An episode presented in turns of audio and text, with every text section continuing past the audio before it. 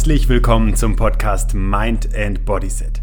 In diesem Podcast findest du wichtige Bausteine, die dich deinem persönlichen Erfolg näher bringen.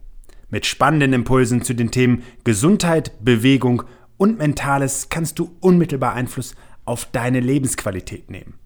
Mein Name ist Ben Bark und ich freue mich, dass du dabei bist.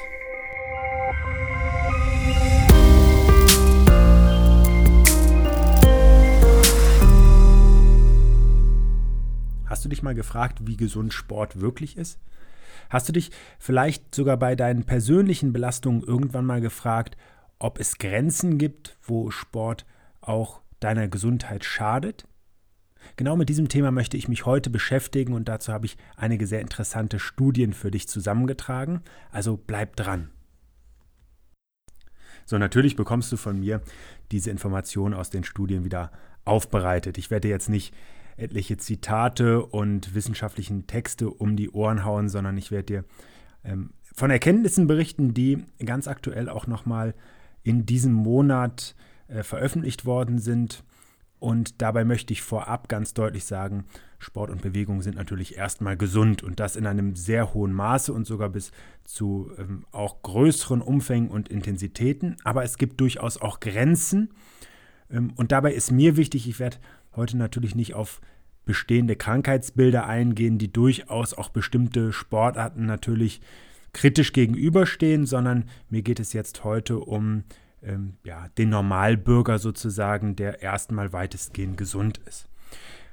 Und ich habe schon vor einigen Jahren mich mit verschiedenen TED Talks auseinandergesetzt. Das ist eine, ja, ein Format, das ähm, aus den USA ursprünglich stammt, aber auch in Deutschland hier ist, wo Experten in sehr kurzen Vorträgen, sehr knackigen Vorträgen ihre Erkenntnisse einem Publikum vorstellen. Wenn dich das interessiert, dann kannst du da durchaus auch mal den einen oder anderen Vortrag anschauen. Die sind ähm, schön aufbereitet und ermöglichen einem oft von einem Experten einen Überblick über einige wissenschaftliche Themen zu bekommen. Dieser TED Talk war ein, von einem amerikanischen Kardiologen, einem Experten, der ähm, die These vertrat, dass einige Menschen und auch aus der eigenen Erfahrung heraus, das hatte ihn nämlich motiviert, dort nachzuforschen, dass er mit einigen Sportlern, die große Trainingsumfänge und hohe Intensitäten bewältigten, und gar nicht mal zum Leistungssport gehörten, sondern zu ambitionierten Hobbysportlern, dass er festgestellt hatte, dass diese Menschen, selbst wenn sie glaubten, besonders gesund und leistungsfähig zu sein, dass sie oft gesundheitliche Einschränkungen hatten und diese Einschränkungen eben aus ihrem Training entstammten oder aus ihren Wettkämpfen entstammten. Denn das ist auch etwas, was ich ganz deutlich hervorheben möchte. Schon lange ist bekannt, dass der Marathon per se nicht gesund ist. Und es waren selbst Studien an der Deutschen Sporthochschule, die dort die Kollegen gemacht haben, wo sich herausgestellt hat, dass Menschen nach einem Marathon beispielsweise Entzündungswerte hatten ähm, vom Herzen, die so hoch waren, als hätten sie gerade einen akuten Herzinfarkt gehabt. Aber wir haben immer gesagt, das Training für den Marathon das ist gesundheitsförderlich. Also gar nicht mal diese Distanz unter maximalem Druck zu laufen, sondern eher eben moderate Intensitäten zu haben. Und das unterstreicht dieser amerikanische Kardiologe. Der sagt nämlich, ich selber habe eigentlich immer mein Training als Ventil gesehen und ich habe große Umfänge gemacht. Also es war ein Ausdauersportler, der Marathondistanzen und mehr teilweise gelaufen hat. Und der hat irgendwann angefangen, ähm, gesundheitliche Einschränkungen zu entwickeln und hat das Ganze verfolgt ähm, und hat dann darüber hinaus nicht nur sich selber analysiert, weil das ist eine relativ überschaubare Stichprobe und kann auch ein Einzelfall sein, sondern er hat sportliche Kollegen äh, untersucht, er hat ähm, Sportler, gut trainierte Personen untersucht und hat festgestellt, dass die eben gerade bei hohen Trainingsintensitäten und großen Trainingsumfängen ihre Gesundheit auch belasten. Und obwohl wir immer glauben, dass Ausdauersport das Gefäßsystem schützt und es elastisch macht und ähm, für das ganze kardiovaskuläre, also für das ganze Herz-Kreislauf-System von Vorteil ist, und das ist per se auch erstmal so, konnte er nachweisen, dass es eben Grenzen gibt, wo die Gesundheit belastet wird. Und jetzt kommt etwas sehr Spannendes und das möchte ich dir ganz, ganz deutlich ans Herz legen, weil unser Körper kann tatsächlich große Umfänge moderater Belastungen wegstecken und profitiert davon erheblich. Also ich will das mal ganz deutlich sagen, theoretisch kannst du den ganzen Tag aktiv sein und aktiv sein heißt von mir aus im Haushalt, ähm, Staubsaugen, Wäsche machen, ähm, Treppen gehen, ähm, du kannst spazieren gehen, du kannst auch mal locker joggen oder sowas. Weil das sind alles moderate Aktivitäten und davon profitiert dein Körper. Und das ist auch nachweislich. Und es gibt beinahe keine Grenze. Du kannst dir das so ein bisschen vorstellen wie so einen geradlinigen, flach verlaufenden, eine flach verlaufende Kurve, die im Prinzip keine Grenze hat. Je mehr Zeit du auf der X-Achse investierst bei moderater Intensität, desto höher ist eben auch dein Benefit davon. Deswegen macht es ja durchaus Sinn, auch über den Tag aktiv zu sein.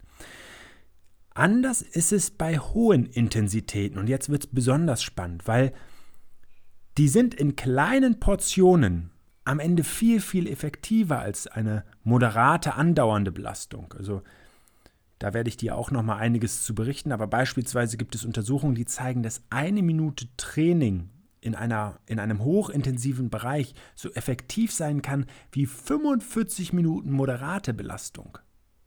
Und das ist hochspannend, weil wir natürlich alltagsbedingt und fast chronisch und die meisten von uns eher unter Zeitknappheit leiden und sich deswegen natürlich auch oft fragen, wie sie das Ganze effizienter gestalten können. Und da möchte ich direkt noch eine Sache nachschieben, weil mir das wichtig ist. Wir sind ja über unseren Alltag, auch wenn wir nicht körperlich belastet sind, oft mental und geistig angestrengt und stehen dann auch gewaltig unter Strom. Und das macht auch etwas mit uns. Das ist auch eine Belastungskomponente und ein Stress, der entsteht. Allerdings fehlt uns das körperliche Ventil und das ist gefährlich.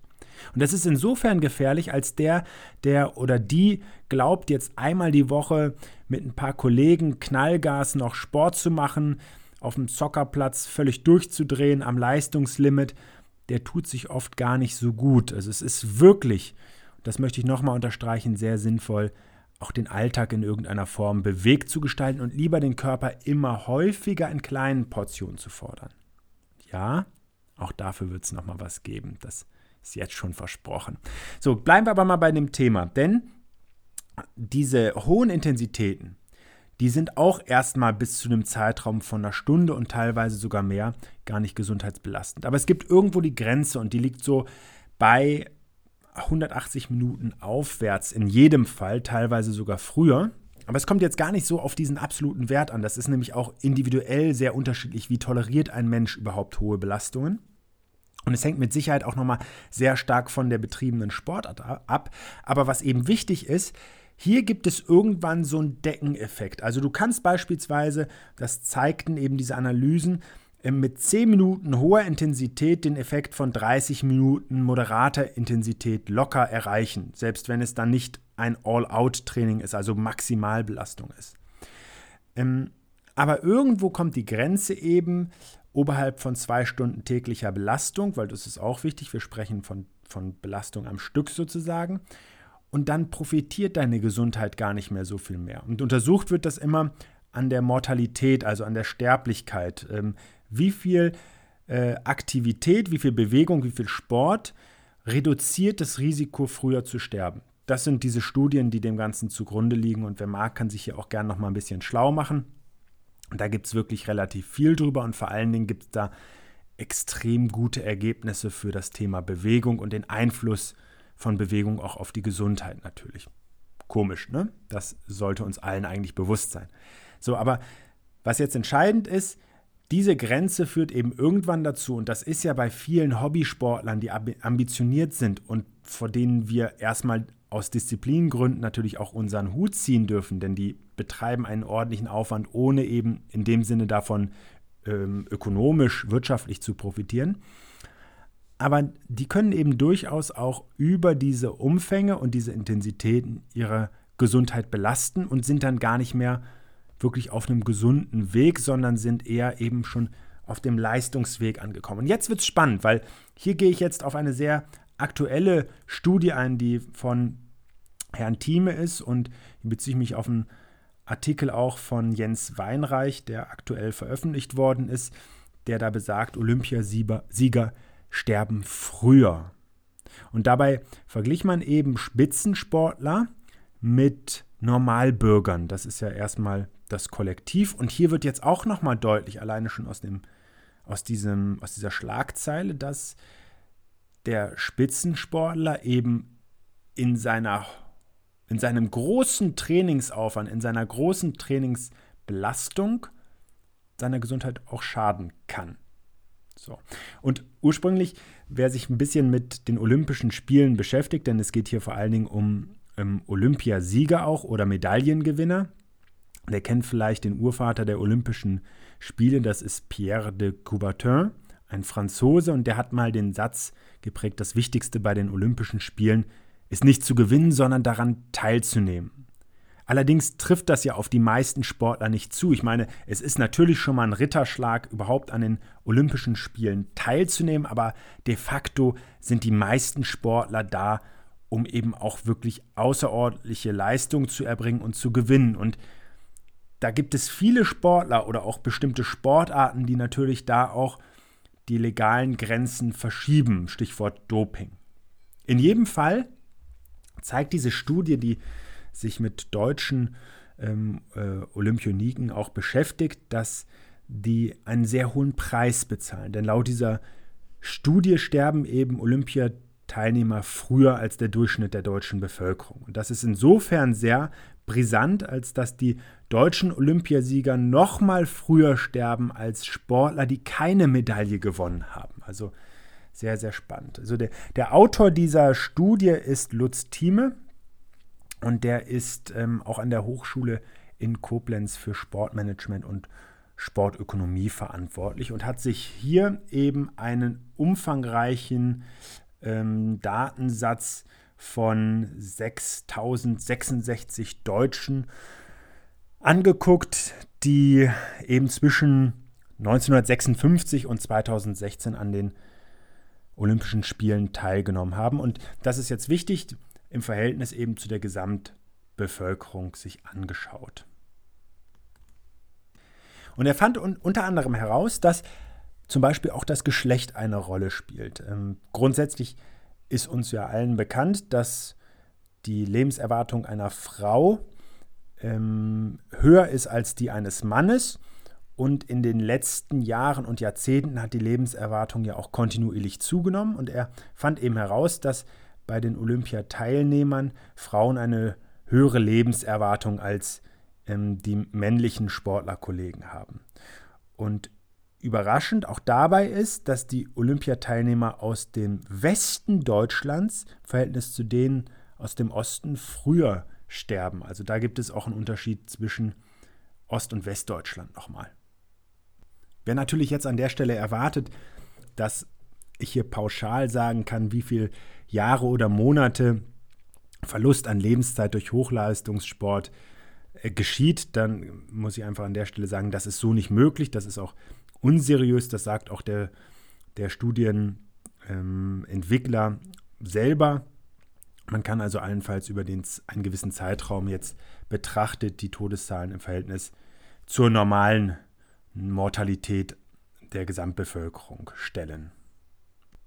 Und per se ist das für mich erstmal nichts Neues. Also es gibt einfach eine Grenze auch eines gesundheitsförderlichen Sportes, den die meisten von uns als Normalsterbliche, als Otto-Normalverbraucher, als Normalbürger so gar nicht erreichen. Das ist auch erstmal ganz wichtig, weil ich möchte nochmal unterstreichen, Bewegung ist einfach von unschätzbarem Wert für unsere Gesundheit. Allerdings gibt es eben im Leistungssport das Prinzip Leistung. Da geht es um Maximierung, da geht es um das letzte bisschen äh, Potenzial noch in eine bessere Zeit, in eine größere Weite oder in ein vor allen Dingen besseres sportliches Ergebnis zu bringen. Und das geht natürlich nur mit maximal hohem Aufwand und ähm, einer ganzen Konzentration auf dieses Thema. Aber es ist natürlich insofern extrem spannend für eine moderne Gesellschaft auch Leistungssport überhaupt mal rechtfertigen zu können. Denn das ist ja auch politisch sehr brisant. Ich meine, die Olympischen Spiele sind ja auch ein Prestige und auch für die Länder selber, die ihre Sportler da entsenden, ist das Prestige, die auszurichten. Und wenn wir jetzt hier eben eine signifikant höhere Sterblichkeit nachweisen können, dann ergeben sich daraus ja auch ethische oder medizinische Fragestellungen. Und auch die Frage, unter welchen Bedingungen wir als Gesellschaft verantworten können, dass Kinder und Jugendliche sich früh im Hochleistungssport eben ausbilden oder sich den dort widmen, wenn wir doch wissen, dass ihre Lebenserwartung signifikant abnimmt, wenn sie beispielsweise in den Olympiakader kommen. Und damit kommt eben zum Tragen, und das ist auch das Resümee dieser Studie, deutsche Leistungssportler sind eben eine Risikogruppe und ihr Einsatz ist am Ende für ihre olympische Karriere Lebenszeit, also ein sehr, sehr hoher Preis. Und dieser Effekt steigt eben mit zunehmendem Erfolg der Sportler und Sportlerinnen. Das ist natürlich auch nochmal unter dem Gesichtspunkt, dass viele Sportler und viele Kaderathleten werden ja nicht mal für ihren Sport extrem gut bezahlt. Ich meine, der ein oder andere hat vielleicht mal eine Werbung ähm, vom äh, Deutschen Sportbund gesehen, in dem äh, der verrückte Auszubildende, der verrückte Mitarbeiter gesucht wird, der für etliche Stunden Arbeit pro Woche 400 Euro oder sich mit 400 Euro zufrieden gibt. Denn das sind ja oft die kleineren Förderprogramme. Und gar keine Frage, jeder kann das natürlich frei entscheiden, aber wir alle profitieren natürlich auch von einer Sportkultur und schauen uns natürlich auch sehr, sehr gerne diese außergewöhnlichen Leistungen an, die ähm, hochrespektabel sind und von einer, wie gesagt, großen Disziplin und einem großen Ehrgeiz auch immer wieder zeugen. Und deswegen, und das stößt auch Herr Thieme nochmal in dieser Diskussion mit an, ähm, inwiefern eben auch wirklich äh, eine Gesellschaft für entgangene Lebenszeit entschädigt. Also inwiefern nach einer Sportlerkarriere, auch wenn sie eben nicht dann so erfolgreich war letztlich, dass sie die großen Werbeverträge mitgebracht hat, das ja auch den einen oder anderen Sportler durchaus dann wirtschaftlich gut stellt, aber inwiefern einfach hier auch ein finanzieller Ausgleich fließen kann, eine sogenannte Sportlerrente, wenn man so will. Gehen wir einmal konkret auf die Daten ein, die Thieme in seiner Untersuchung hat einfließen lassen. Hier sind von 1959 deutschen Frauen und 4107 Männern die Daten eingeflossen, die zwischen 1956, also den Winterspielen, und 2016, das waren die Sommerspiele in Rio de Janeiro, teilgenommen hatten. Davon 400 Sportler, ähm, die von denen 138 Medaillengewinner waren und zum Stichtag am 1. Juli 2019 bereits verstorben waren.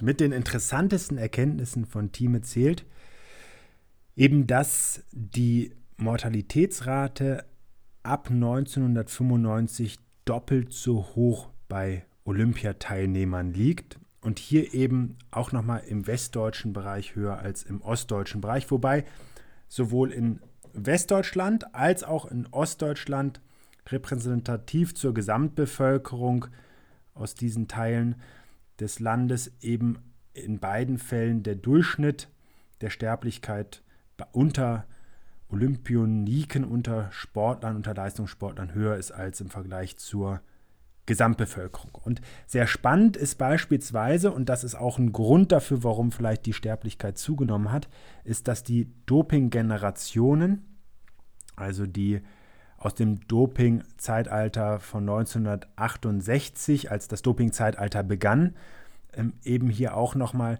zu ja, gravierenden Folgen im höheren Alter dann führen. Im Übrigen, da Fußball ja hier bei uns zu Lande ein sehr verbreiteter und beliebter Sport ist, gibt es darüber auch einige Studien. Gerade im Fußballbereich wurden 812 Fußballnationalspieler in den Jahren 1908 bis 2006 überprüft. Die Sterblichkeit war hier über die Jahrzehnte durchweg höher. Und was auch hier sehr, sehr spannend ist und auch gleichzeitig alarmierend ist, je jünger ein Spieler in eine Nationalmannschaft berufen wurde, desto größer war das Risiko eines frühzeitigen Todes. Im Übrigen gibt es auch eine finnische Forschergruppe, die sehr aktiv an solchen Untersuchungen arbeitet und die haben beispielsweise Gewichtheber-Champions untersucht und hier auch eine deutlich höhere Mortalitätsrate nachgewiesen. Wobei hier eben auch gerade in den kraftdominierten Sportarten ähm, oft Dopingpraktiken nahegelegt werden, ohne dass das jetzt zu einem Generalverdacht führen soll. Was bleibt mir also zu guter Letzt zusammenfassend zu sagen, außer erstmal einen herzlichen Dank an den Autor dieser Studie die, und die Kollegen, die sich sehr intensiv damit beschäftigt haben. Und ich möchte vor allen Dingen sagen, Sport ist gesund. Sport und Bewegung ist erstmal gesund. Und das Maß, und damit kommen wir wieder zurück zu Paracelsus, die Dosis macht das Gift, legt uns eben nahe, dass wir verantwortungsvoll auch in dem Umfang unserer Belastung sein sollten. Das gilt ja nicht nur für Sport, sondern das gilt eigentlich für alles. Das gilt für unser Essverhalten, das gilt für unseren Alkoholkonsum, das gilt genauso auch für unsere Arbeitsbelastungen und unser Stresslevel. In Maßen und vernünftig eingesetzt ist das förderlich, macht uns das leistungsfähiger, bringt uns das auch weiter, aber irgendwo kommen Grenzen und dann ist unsere Gesundheit stark belastet. Und das bedeutet trotzdem für die meisten von uns unbedingt bewegen. Ich kann ja immer nur wieder ganz deutlich sagen, auch über den Tag bewegen. Das ist so wichtig, um das Wohlbefinden zu steigern, um Verspannungen entgegenzuwirken, um den Körper in Form zu halten und tatsächlich auch produktiver zu sein. Und eben immer mal wieder auch ein kleines Bewegungsevent, gerne was mit Freunden unternehmen, mit der Familie unternehmen, gerne Abwechslung mit dazu nehmen, dann sind das einfach sehr schöne Ereignisse und man kommt weg davon, dieses Sporttreiben als Verpflichtung zu sehen, sondern als ein schönes Happening in der Freizeit. Und deswegen würde ich jetzt sagen, Sporttasche packen oder aufs Fahrrad schwingen, in den Klettergarten oder ins Freibad, ins Stadionbad, wie auch immer und ein bisschen bewegen. Viel Spaß dabei. Schön, dass du dir für meine Podcast-Folge Zeit genommen hast. Um auch zukünftig auf dem Laufenden zu bleiben, empfehle ich dir, meinen Podcast direkt zu abonnieren. Außerdem freue ich mich über deinen Kommentar und eine Bewertung von dir. Ich wünsche dir eine bewegte Zeit. Bis zum nächsten Mal.